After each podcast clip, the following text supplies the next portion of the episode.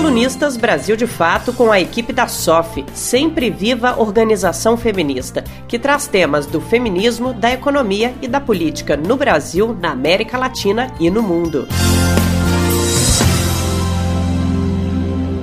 O vírus do capitalismo e a hipocrisia corporativa. Eu sou Tica Moreno, da equipe da SOF, Sempre Viva Organização Feminista, e o texto de hoje da coluna tem a ver com uma ação internacional da marcha que acontece no próximo dia 24 de abril. Nesses meses de pandemia, a situação de isolamento social revela muitas coisas que há tempos fazem parte da nossa crítica feminista ao capitalismo racista e patriarcal. Tornam-se mais evidentes os trabalhos essenciais para a vida, os cuidados, remunerados ou não, a produção de alimentos e todos os trabalhos cotidianos, muitas vezes invisibilizados, que garantem que a vida siga. Todo esse trabalho é feito de diferentes formas, em sua maioria por mulheres com baixa remuneração e muitas vezes sem direitos. No âmbito comunitário, esse trabalho é feito em relações de cooperação e solidariedade, como nas cozinhas comunitárias em vários países, na produção camponesa e agroecológica, que é fundamental para alimentar a maioria da população. Mas diante da ganância dos grandes empresários, que põem em risco a vida do povo, vemos que determinar o que é essencial depende muito de cada perspectiva. Para o capital, e portanto para as empresas transnacionais, o essencial é o lucro. E para os movimentos sociais, o desafio é colocar a economia a serviço da vida, ou seja, colocar a vida acima do capital. As disputas em torno dos eixos do conflito do capital contra a vida são estratégicas nas apostas de lutas emancipatórias, que têm o desafio de enfrentar a conjuntura sem perder o horizonte de transformação estrutural que orienta nosso feminismo anticapitalista. Por isso, nesse contexto de pandemia, a Marcha Mundial das Mulheres realiza mais uma vez, no dia 24 de abril, uma ação, dessa vez virtual, de solidariedade feminista contra o poder das empresas transnacionais. Esse dia relembra a morte de mais de mil mulheres na queda do edifício Rana Plaza, em 2013, onde elas trabalhavam em oficinas de confecção para as grandes corporações transnacionais. As empresas transnacionais se organizam cada vez mais em cadeias globais de produção, com subcontratação, terceirização e deslocamentos por diferentes países. Nessas dinâmicas estão entrelaçadas a divisão internacional, social, sexual e racista do trabalho. O objetivo dessas empresas é um só: reduzir os custos do trabalho e ampliar os seus lucros. As empresas transnacionais acumulam hoje mais recursos do que muitos países. Grandes grupos econômicos, geralmente sediados nos países do norte, controlam desde a extração de matéria-prima até a produção e distribuição de bens e serviços. Como parte de sua atuação, destroem a natureza, violentam e expulsam pessoas dos lugares onde sempre viveram. Impulsionam instrumentos como os tratados de comércio e investimento, colocam os estados a seu serviço, em um processo de captura corporativa em âmbito nacional e internacional. Durante a pandemia da Covid-19, as empresas transnacionais se movimentam na mesma lógica de sempre, para ganhar dinheiro e aprofundar a lógica de acumulação. A pandemia também escancara a tentativa dessas grandes empresas de se legitimarem como sujeitos centrais de organização da vida, das saídas dessa crise e, inclusive, como referência para uma cidadania global, isso ficou muito evidente, por exemplo, em uma transmissão de shows com grandes nomes da música internacional em inglês, com uma ou outra participação de artistas do sul global, articuladas por uma grande ONG internacional, a Global Citizen, a Organização Mundial da Saúde, e com apoio de muitas transnacionais e suas fundações filantrópicas, como a Procter Gamble, Johnson Johnson, PepsiCo, Microsoft e a Fundação Bill e Melinda Gates. Esse exemplo não inaugura nenhuma prática nova, mas ilustra muito bem como as empresas transnacionais se articulam para capitalizar em todas as situações. Um outro exemplo do oportunismo dessas empresas é que, com o crescimento do feminismo em várias partes do mundo, muitas delas incorporaram os discursos de empoderamento individual e da diversidade em seus slogans. Essa é uma maquiagem lilás que tenta ocultar a violência e exploração da acumulação capitalista.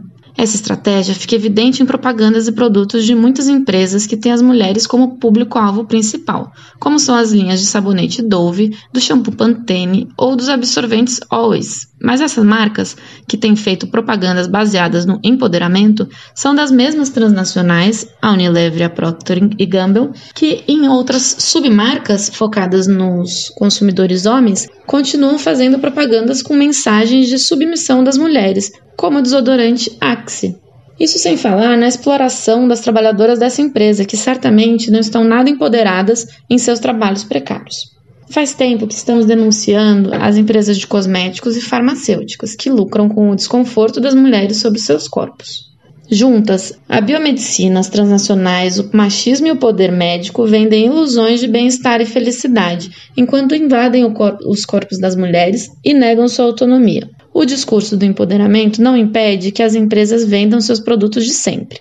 Na verdade, são um novo elemento para o marketing daqueles velhos produtos. Além das propagandas, vemos as grandes empresas, como a própria Unilever, financiando projetos locais que mobilizam as mulheres em comunidades com pouco acesso à saúde, incentivando o empreendedorismo e a conscientização sobre práticas de higiene pessoal, usando os produtos fabricados pela própria empresa, ampliando assim o seu mercado.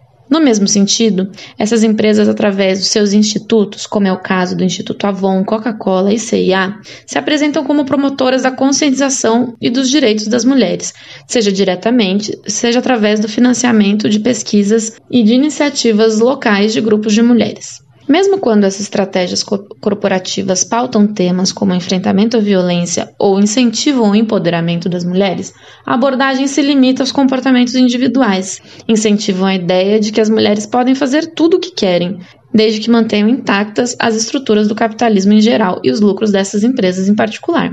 Essas mesmas empresas enriquecem com base na exploração do trabalho feminino sem direitos, na terceirização, no trabalho por conta, conta própria ou a domicílio, no controle dos territórios e da água, na criação de novas necessidades e nas imposições sobre o corpo e a beleza das mulheres, mesmo quando os novos padrões se abrem para as diferentes identidades e para a diversidade das mulheres. Isso tudo despolitiza os acúmulos do feminismo, transforma o feminismo em um discurso descolado das mudanças reais e das práticas coletivas restringe o feminismo a um comportamento. Não é à toa que isso se dá em um momento de crescente negação da política enquanto prática coletiva, de criminalização das lutas sociais, desqualificação e perseguição aos movimentos sociais. Todas essas estratégias aparecem nos relatórios de sustentabilidade das empresas, vinculadas ao cumprimento dos Objetivos do Desenvolvimento Sustentável. As Nações Unidas, a ONU, não só legitima, como constrói instrumento para que as empresas tenham esse tipo de atuação. Não é por acaso que essas empresas também financiam a ONU, que passou por um processo chamado pelos movimentos sociais de captura corporativa. É por tudo isso que precisamos manter sempre a desconfiança e os olhos abertos para a atuação das empresas transnacionais nos nossos territórios, não cair em suas armadilhas e estar a postos organizadas para denunciar sua atuação e impedir seu, seus crimes contra a vida. Nesses momentos de crise, a economia feminista tem muito para nos orientar, para colocar a sustentabilidade da vida no centro das nossas práticas de resistência e das nossas propostas de transformação. Enfrentamos a pandemia do coronavírus e o autoritarismo de muitos governos e temos colocado o desafio de nos organizar mesmo mantendo a distância necessária para a prevenção. Na prática, isso significa fortalecer as iniciativas de solidariedade que reconstroem e reforçam os lados de comunidade e a autogestão da vida em comum. Visibilizar, denunciar e proteger as mulheres que vivem em situação de violência fortalecer e apoiar as mobilizações de trabalhadoras e trabalhadores por direitos e por melhores condições de trabalho, conectar a reivindicação de políticas públicas de combate à pandemia com a luta por transformações urgentes em nossa sociedade. No nosso caso, no Brasil, salvar vidas tem a ver com derrotar o Bolsonaro e tirar esse projeto político do poder. Por isso, precisamos incluir a reivindicação de sistemas públicos e universais de saúde, o desencarceramento em massa, o direito à moradia em condições dignas, com saneamento básico, a reorganização das prioridades dos recursos públicos e dos trabalhos essenciais, o fim do poder das empresas do agronegócio e dos supermercados sobre a nossa alimentação, lutar por reforma agrária e soberania alimentar.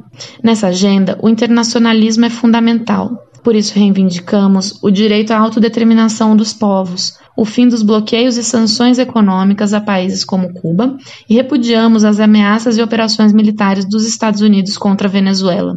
Esses elementos se expressarão no dia 24 de abril na, na, ação de solidariedade feminista contra o poder das transnacionais, impulsionada pela Marcha Mundial das Mulheres.